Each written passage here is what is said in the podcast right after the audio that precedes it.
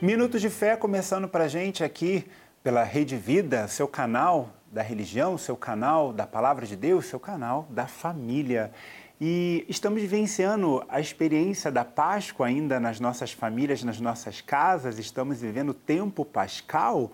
E como eu não tive oportunidade ainda de dizer, Feliz Páscoa para você e para sua família. Vamos ver então o que a palavra de Deus reserva para nós nesse minuto de fé.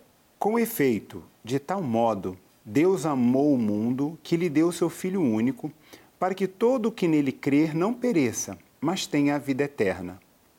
Pois Deus não enviou o Filho ao mundo para condená-lo, mas para que o mundo possa ser salvo por ele. Quem nele crê não é condenado, mas quem não crê já está condenado porque não crê no Filho, do, no filho único de Deus. Ora, este é o julgamento. A luz veio ao mundo mas os homens amaram mais as trevas do que a luz, pois as suas obras eram mais.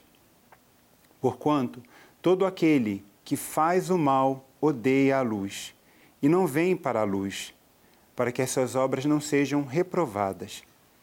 Mas aquele que pratica a verdade vem para a luz. Torna-se assim claro que as suas obras são feitas em Deus. Palavra da salvação. Queridos irmãos e irmãs, a palavra de Deus hoje chega para nós para nos alertar de algo muito importante, de nós confiarmos na pessoa de Jesus. No seu diálogo com Nicodemos, que antecipa um pouco esse trecho da passagem bíblica, Jesus vai apresentar a Nicodemos não uma novidade, mas a plena realização. Ele veio ao mundo para fazer a vontade do Pai e que nenhum de seus filhos se percam, para que os filhos de Deus não caiam no pecado, então Jesus se fez luz, para que nós pudéssemos então seguir os seus passos. A luz revela aquilo que é imperfeito, a, a luz revela aquilo que não está bom, revela também a beleza, mas principalmente aquilo que não está correto.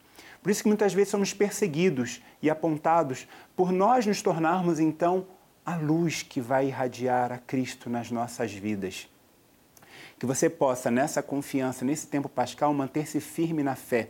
Porque o Filho do Homem veio para poder salvar a humanidade, não para condená-la. Que nós possamos ajudá-lo na construção do seu reino e nessa missão de trazer todos os seus filhos para Deus. Até o nosso próximo encontro.